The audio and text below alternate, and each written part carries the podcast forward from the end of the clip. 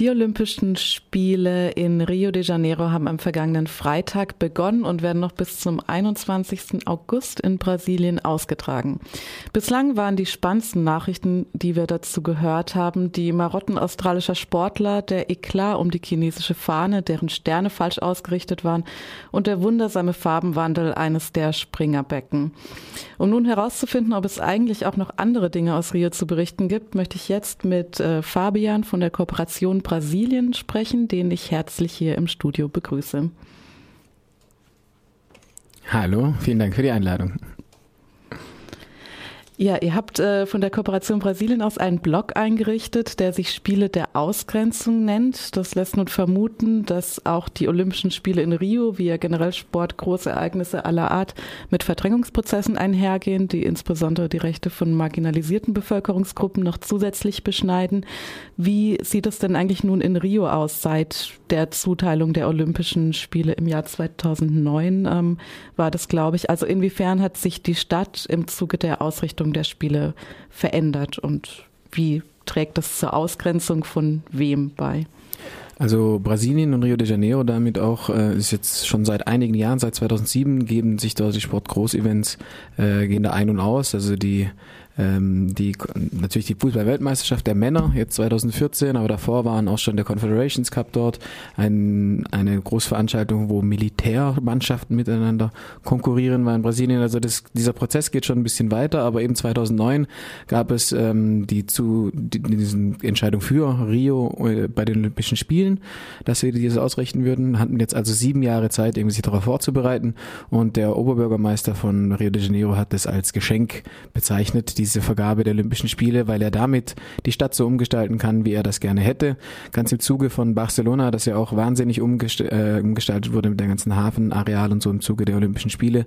Man hat dann halt als Stadtverwaltung einen Druckmittel. Man kann sagen, okay, wir müssen hier bis 2016 fertig werden. Wir haben jetzt keine Zeit hier für demokratische Mitbestimmung oder einen partizipativen Prozess, wo man dann eben auch Räume sich aufteilen kann und gemeinsam entscheiden, wie man es machen muss. Da muss halt einfach schnell gearbeitet werden, damit das auch einfach alles entstehen kann. Und dann finden halt solche Sachen statt, wie es wird ein dritter Golfplatz gebaut, obwohl bereits zwei bestehen, wo das selbst das Olympische Komitee gesagt hat, wir haben nie gesagt, wir brauchen einen dritten Golfplatz. Ähm, das ist im Prinzip ein totales Anlageobjekt, das auch noch in einem Naturschutzgebiet liegt. Haben sie dann ähm, ein, eine der wenigen Reste des atlantischen Regenwaldes platt gemacht, um dort einen Golfplatz einzurichten. Und die private Firma, die das gebaut hat, äh, hat äh, das Recht bekommen, direkt am Rande dieses Gebiets 23 riesen Wohntürme hinzustellen, wo natürlich Luxus-Apartments einziehen werden. Und das ist sozusagen der Deal und auch der Spirit dieser Olympischen Spiele in Rio de Janeiro. Alles steht im Zeichen von Public-Private Partnership. Die Stadt wird verkauft an die großen Investoren. Und wer sind jetzt die Bevölkerungsgruppen, die vor allem unter den Verdrängungsprozessen leiden? Hast, kannst du da ein paar Beispiele nennen? Naja, es gibt ähm, also generell gibt es in Rio de Janeiro ist die Besonderheit, dass die Favelas auch überall in der Stadt sind. Also die marginalisierten Bevölkerungsgruppen sind nicht wie zum Beispiel in Sao Paulo eher an den Rand gedrängt worden oder in bestimmten Gebieten und das heißt nicht so arg äh, segregiert, äh, also separiert. Es gibt äh, zum Beispiel Ipanema oder Lemi Copacabana, da gibt's direkt hinten dran Moro de Babilonia, das ist direkt angrenzend, das sind halt keine formellen Stadtgebiete, aber da gibt's Siedlungen auch schon sehr, sehr lange. Also die älteste Favela Rio de Janeiros Moro de Providencia ist Jahrhunderte alt und ist eben direkt hinter dem Hafenviertel entstanden und ist jetzt heute mitten im Zentrum. Auch eines der Zentren, wo jetzt viel umgestaltet wurde, rund um den Wunderhafen sozusagen. Und in diesen Favelas leben natürlich äh, ökonomisch marginalisierte, aber vor allem auch schwarze Bevölkerung. Und äh, das sind auch die, die am meisten betroffen sind von den Vertreibungen, die eben für den Bau von äh, Sportstätten, aber auch für die Transportwege dahin, also zum Beispiel für die äh, Schnellbuslinien wurden einige Favelas umgesiedelt und nur die wenigsten dieser umgesiedelten äh, Siedlungen haben das Privileg, wie die Villa Autodromo, die immer wieder zitiert wird, ähm, einen formalen Besitztitel zu haben. Die Villa Autodromo hatte 100 Jahre sozusagen ähm, Recht, dort zu sein, offiziell anerkannt. Deswegen hatten diese auch einfacher, dort rechtlich gegen vorzugehen. Im Endeffekt sind trotzdem fast alle vertrieben worden, aber bei den anderen wurde mehr oder weniger kurzer Prozess gemacht. Die hatten rechtlich gar keine große Handhabe, dort überhaupt gegen vorzugehen, gegen diese Vertreibungen. Jetzt hast du ja auch schon so ein paar Infrastrukturmaßnahmen ähm, oder Umgestaltungen angesprochen, die im Zuge der Olympischen Spiele stattgefunden haben. Also einmal hast du die Luxus-Apartments angesprochen und Schnellbuslinien. Das ist ja auch so ein äh, typisches äh, Werbeprodukt für die jeweilige Stadt, dann die eben äh, so, denke ich mal, versucht der Bevölkerung äh, die Abhaltung der dieser Großsportereignisse in der eigenen Stadt zu verkaufen, indem gesagt wird, die Infrastruktur wird nachhaltig für alle verbessert. Wie verhält sich das in Rio de Janeiro? Also was wurde da an neuer Infrastruktur geplant und gibt es da auch positive Aspekte zu vermerken oder ähm, sind das eben alles Infrastruktur- und Wohnbauprojekte, die sich eher auf die gehobenen Geschichten, äh, die eher auf die gehobenen Geschichten, Schichten abzielen? Ähm, also eines der Hauptvorteile wurde von den Befürwortern von Olympia immer die, der öffentliche Nahverkehr genannt. Also öffentlicher Nahverkehr ist immer relativ in Brasilien. Das ist halt der Nahverkehr öffentlich, der wird jetzt nicht von öffentlicher Hand getragen oder so, sondern das sind private Busunternehmer, die das machen. In der Regel auch die Metro ist privatisiert, ist auch ein privates Unternehmen. Und äh, zwei oder drei größere Projekte in diesem Rahmen kann man eigentlich nennen. Das ist zum einen die Verlängerung der Metrolinie 4. Die verbindet den Südteil von Rio de Janeiro, wo Copacabana Ipanema bisher die Linie aufgehört hat, mit dem Stadtteil Barra de Tijuca im Westen. Ähm, das macht städteplanerisch schon Sinn. Äh, es gibt nur eine Verbindung, oder es gab zwei Verbindungsstraßen, eine Autobahn und eine Küstenstraße, die die beiden Stadtteile miteinander verbunden hat und die ist chronisch überlastet. Also da gibt's jeden Morgen Megastau und es macht schon Sinn, diese Metrolinie zu verlängern. Das, ist, das Ding ist nur, das hat sehr viel Geld gekostet. Diese, es war eine Bohrung, also musste im Prinzip alles untertunneln, da sind ein Haufen Berge dazwischen. Äh, das war eine sehr kostenintensive Verlängerung der Metrolinie und mit diesem Geld hätte man auch das bereits bestehende Zugsystem im Norden der Stadt, wo sehr viel mehr Menschen leben und auch sehr viel ärmere Menschen leben, äh, hätte man viel mehr Passagieren sozusagen äh, einen besseren Zugang zu Rio de Janeiro ermöglichen können. Aber im Westen, in Barra de Tijuca, gibt es eben sehr viele Olympiastützpunkte, das Olympische Dorf ist dort. Das heißt, da wurde eben gesagt, nein, das hat Priorität. Wir müssen erst das bauen und irgendwann kommt dann vielleicht mal die Nordzone dran. Mhm. Ähm, ein zweites Projekt waren die Straßenbahnen, die sie gebaut haben im Zentrum von Rio de Janeiro. Das hört sich jetzt erstmal ganz gut an. Also das Zentrum ist überlastet, verkehrsmäßig auf jeden Fall. Vom Norden kommen sehr viele Busse rein und die Anzahl der Buslinien, die durchs Zentrum in die Südzone fahren äh, sollten, wurde dadurch reduziert. Das die Straßenbahn verbindet einige Verkehrsknotenpunkte. Das ist zum einen der Fährhafen, der von Niterói, die Nachbarstadt, wo auch Millionen groß ist, äh, viele Leute reinpendeln, mit dem zentralen Busbahnhof, der Rodoviaria, dem, der Zentral, der Zugstation und dem Metrosystem. Also diese vier Verkehrsträger und natürlich die Busse werden auch überall nochmal angeschlossen, die ruralen, äh, die urbanen, äh, die werden schon miteinander verbunden. Das Problem ist jetzt nur, wenn jemand aus der Nordzone in die Südzone will, konnte er früher einen Bus nehmen und dorthin fahren. Jetzt nimmt er einen Bus zur Zentral, steigt dort um in die Straße Straßenbahn und steigt dann wieder um in die Tram und muss dann im dümmsten Fall noch mehrere Tickets lösen. Also es wird nicht sehr viel schneller für die Person höchstwahrscheinlich und es wird vor allem teurer. Und was wir jetzt hier äh, vor Ort ähm, mitbekommen über die Olympischen Spiele, sind ja hauptsächlich, naja, die Berichterstattung eben über die einzelnen äh, Wettbewerbe, die abgehalten werden und dann eben noch solche äh, scheinbaren Bagatellen, wie dass sich das Farbwasser in einem der Schwimmbecken von blau auf grün verändert hat. Ähm, wie verhält sich das denn mit, also was, was läuft denn da tatsächlich gerade in der, in der Stadt ab? Also gibt es da zum Beispiel gerade aufgrund der Probleme, die du jetzt angesprochen hast, auch Proteste oder ähm, andere Kampagnen, ähm, die gerade aktuell laufen?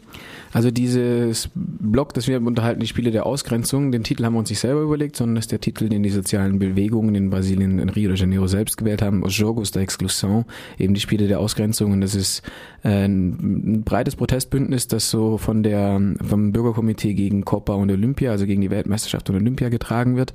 Und die haben sich, äh, die haben jetzt vor den Olympischen Spielen, vor dem offiziellen Start, eigene Spiele der Ausgrenzung ein bisschen initiiert, wo halt Aktivistinnen in öffentlichem Raum so ein bisschen bisschen sozialen Protest und verkleidet als Sportveranstaltung äh, irgendwie gemacht haben, als, als, als Event und haben eine Karte veröffentlicht, wo Umweltverschmutzungen, Räumungen, Militarisierung und so weiter dargestellt werden, dass man irgendwie auch sieht, okay, wo findet das alles in Rio de Janeiro statt, wo sind die, so die Hotspots?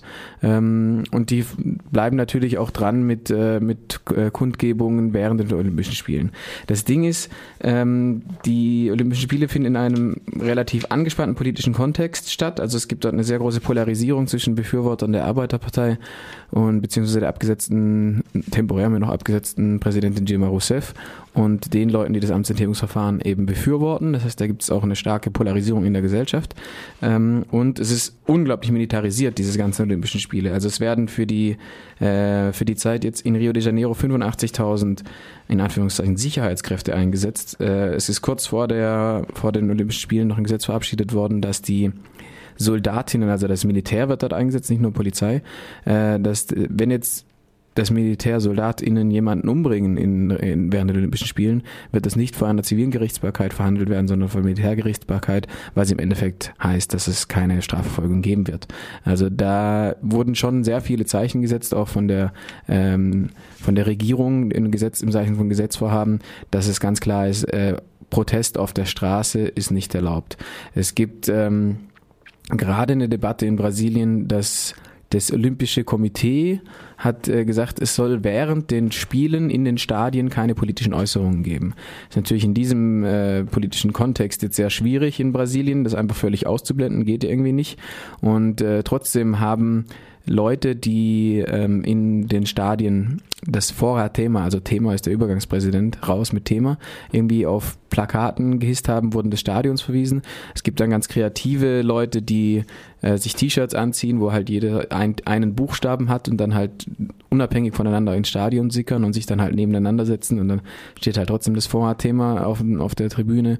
Oder Leute bauen ähm, verschiedene also verschiedene äh, Banner oder Plakate, wo sie dann eben in einer gewissen Weise zusammensetzen müssen, falten das dann und haben dann auch wieder ein fettes Transpi. Also sie sind da sehr, sehr kreativ, äh, um dieser Zensur zu entgehen, aber das ist auch noch nicht endgültig entschieden. Also das Olympische Komitee sagt, das geht nicht. Dann gibt es eine, Entscheidung von Gericht von gestern Morgen, die gesagt hat, äh, politische Meinungsäußerung kann nicht außer Kraft gesetzt werden. Also es muss auch protestiert werden dürfen, solange es friedlich bleibt äh, in Stadien. Äh, dagegen hat das internationale Olympische Komitee jetzt wieder Berufung eingelegt. Also es bleibt noch spannend, aber die Politik ist erstmal so, dass die OrdnerInnen in den Stadien angewiesen sind, jegliche politischen Äußerungen zu unterbinden. Mhm.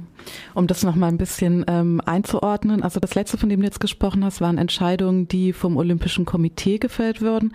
Und diese Einschränkung der Proteste und äh, die mangelnde Möglichkeit, ähm, dann Straftaten äh, von Angehörigen der Sicherheitskräfte zu verfolgen, war eine Entscheidung von dem äh, brasilianischen Parlament. Ist das, ja, so? das ist okay. ein Gesetz, das durchs mhm. Parlament ähm, gegangen ist und und, auch angenommen wurde. Also wurde dieses äh, Gesetz deiner Einschätzung nach allein wegen den Olympischen Spielen äh, beschlossen oder hängt es auch mit der aktuellen politischen Krise und den damit verbundenen Protesten zusammen? Also ich glaube, ähm, man kann jetzt nicht sagen, dass es ein Gesetz ist, das jetzt von der Interimsregierung nur gemacht wurde, um event eventuelle Proteste gegen die Regierung irgendwie zu unterdrücken. Die Repressionsgeschichte ist auch während den Fußball-Weltmeisterschaft war schon sehr, sehr brisant. Also da haben sie den Sicherheitskräften schon sehr viele Möglichkeiten eingeräumt. Auch unter Dilma ist im Mai noch kurz vor der Amtsenthebung ein Antiterrorgesetz durchs Parlament gegangen, dass die, ähm, ja, die Sicherheitskräften sehr viel Möglichkeiten gibt. Jetzt wurde auch schon die politische Krise äh, angesprochen hast ähm, und das Amtsenthebungsverfahren, äh, das gegen Dilma Rousseff eingeleitet wurde.